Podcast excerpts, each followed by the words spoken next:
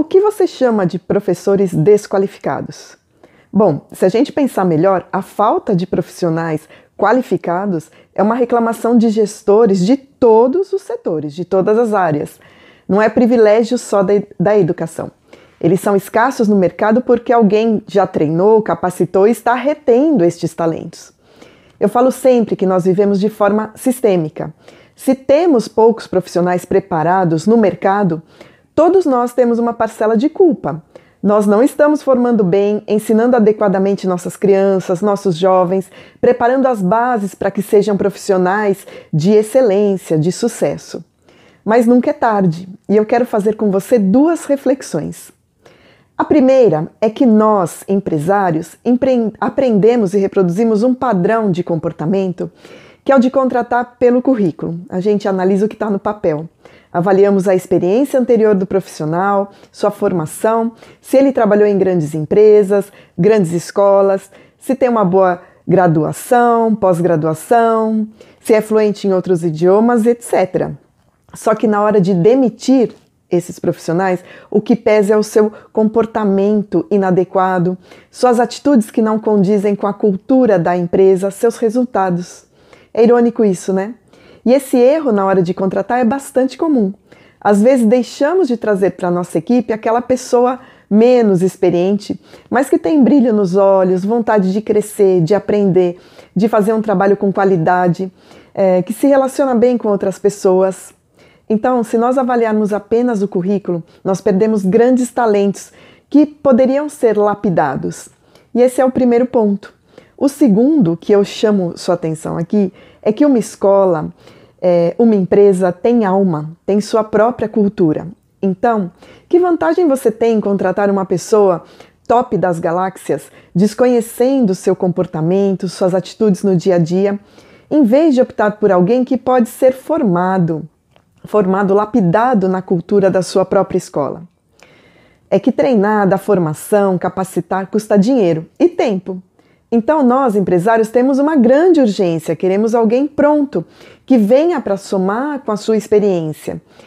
Eu já trabalhei, eu já passei por isso também e garanto para você que não dá certo.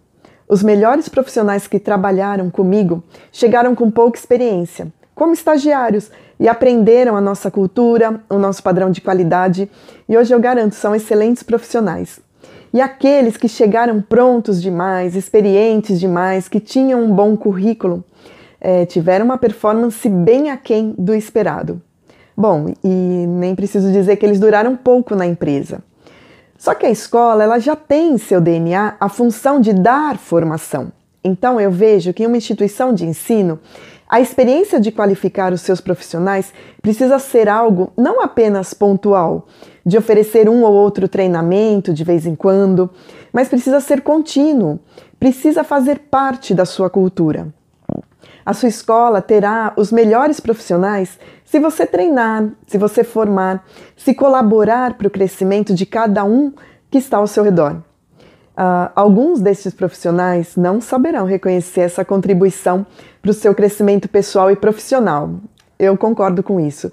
E poderão ir embora. Bom, que vá, faz parte. Mas eu te garanto que a maioria vai valorizar, sentirá orgulho de pertencer à sua equipe, de ver os resultados surgindo. E esses estarão alinhados ao seu propósito. Esses vão te ajudar a crescer. Por isso, não tenha pressa ou preguiça para oferecer o melhor treinamento para sua equipe, para formar novos profissionais, prepará-los para que sejam professores de alta performance. Vai dar um trabalhinho aí. mas no longo prazo vai valer a pena. Muito. A estratégia para o crescimento da sua escola começa pelo crescimento da sua equipe. Não em quantidade, mas em qualidade. E uma equipe satisfeita aumenta os resultados financeiros. Isso você pode ter certeza. Bom, isso é só um pouquinho do que representa uma gestão com responsabilidade social nas escolas. Tem muito mais. Você pode me acompanhar aqui pelas redes sociais ou no YouTube das Escolas do Bem. Toda semana estamos publicando vídeos com várias dicas para te contar como promover uma educação realmente transformadora, fazer a sua escola crescer e promover o crescimento de todos, de todo mundo que está ao seu redor. Então, me acompanhe.